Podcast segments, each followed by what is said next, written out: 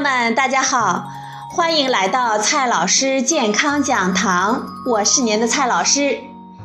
今天呢，蔡老师继续和朋友们讲营养、聊健康。今天我们聊的话题是日本核污染食品进入中国，一万三千多家网店在卖，我们还能吃吗？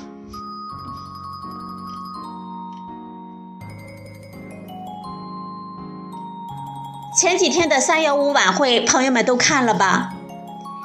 晚会曝光了产自核污染地区的日本食品在国内市场上悄悄出现了。国内涉嫌销售日本核污染食品的网上商家，初步统计呢，已经达到了一万三千多家。核污染，可能很多人呢都已经忘记了。我们先来回忆一下。二零一一年的三月十一日，日本遭遇海啸袭击，福岛第一核电站发生严重的核泄漏，可以说呢是震惊世界的核事故，造成了福岛周边地区大范围的污染。到现在呢，六年过去了，但是。这些地区的食品在我们国家很多电商的平台热销。核污染的食品到底有多大的危险呢？我们还能放心的吃吗？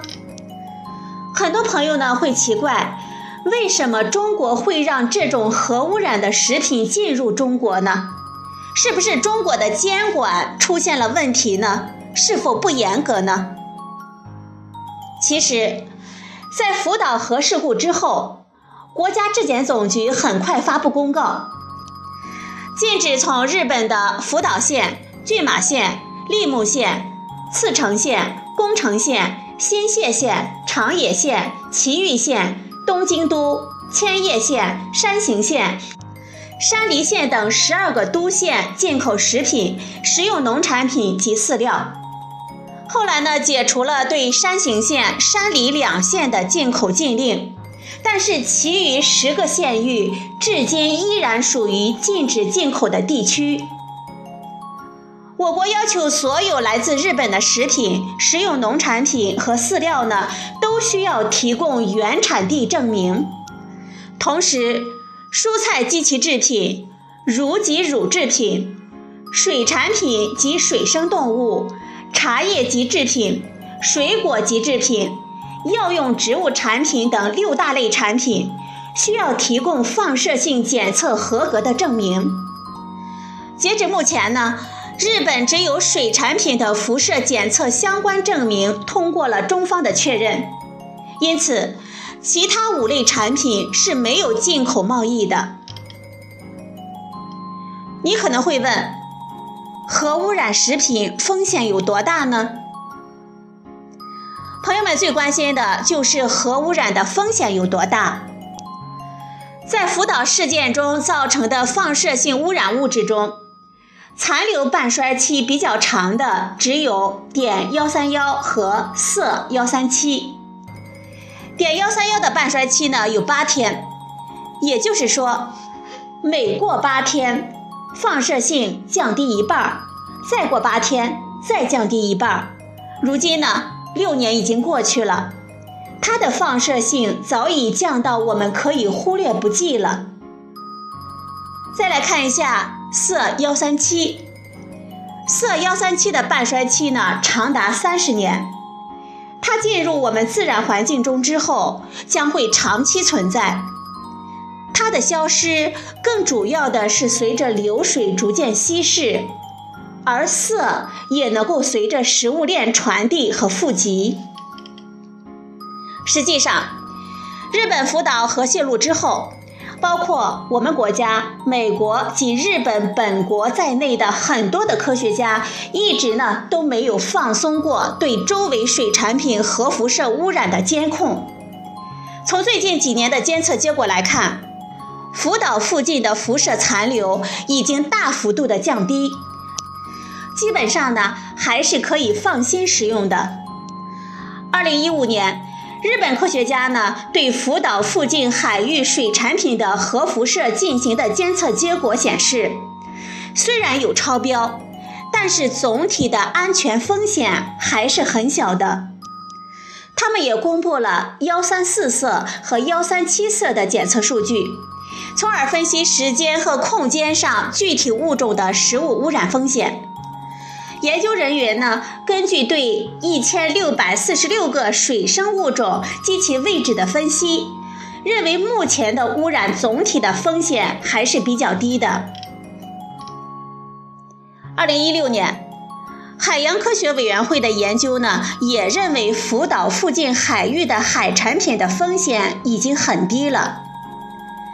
中国有关机构迅速开展了对放射性碘元素的监测。结果显示，菠菜中最高的放射性强度是三贝克勒尔左右，国际标准呢是一百六十贝克勒尔，远低于当年切尔诺贝利事故的放射强度。如果每天吃一斤这种核污染的菠菜，一年下来的辐射剂量大约相当于坐一趟北京到东京的航班。总体而言，从监测数据来看。福岛地区出产的食物中的放射性污染已经很低了，基本恢复到了事故前的水平，不用太担心。美国食品和药品监管局呢给我们的建议也是这样的：该吃吃，该喝喝，没必要改变饮食的习惯。正因为如此，加拿大、新西兰、墨西哥、智利等国都已经完全解除日本食品的进口限制。只是要求政府提供食品放射性物质检验证书和产地证明就可以放行。那么，真正的问题到底是什么？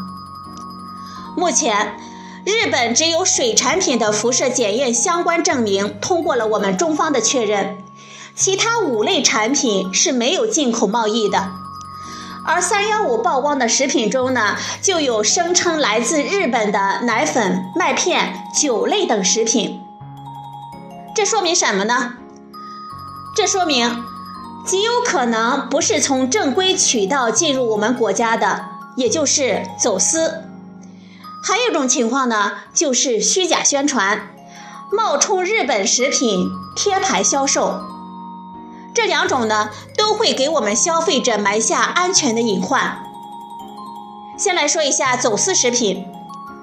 走私食品的风险在于它的不确定性，因为没有规范的管理，它们在任何环节都可能出现风险。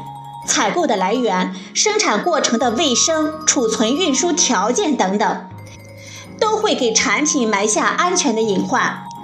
这些隐患的风险呢，可能比核辐射的残留更加的严重。再来说一下虚假贴牌，虚假贴牌的产品呢，极有可能不符合规范，存在安全风险。关键是还要我们消费者多花冤枉钱。这两种情况呢，都需要严肃处理，加强打击。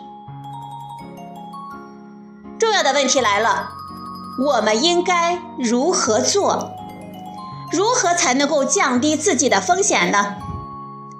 蔡老师的建议呢有以下四条：第一条，尽量从正规的渠道购买进口食品，不要购买任何来历不明的进口食品。第二条，如果你要去日本旅游，也不用担心。毕竟，放射性超标的食品在日本呢是不允许上市销售的。第三条，注意均衡膳食，什么都吃，什么都少吃，这是避开食品安全风险的最好方法。第四条建议，不要迷信进口食品。好了，朋友们，今天的节目呢就到这里，谢谢您的收听。我们明天再会。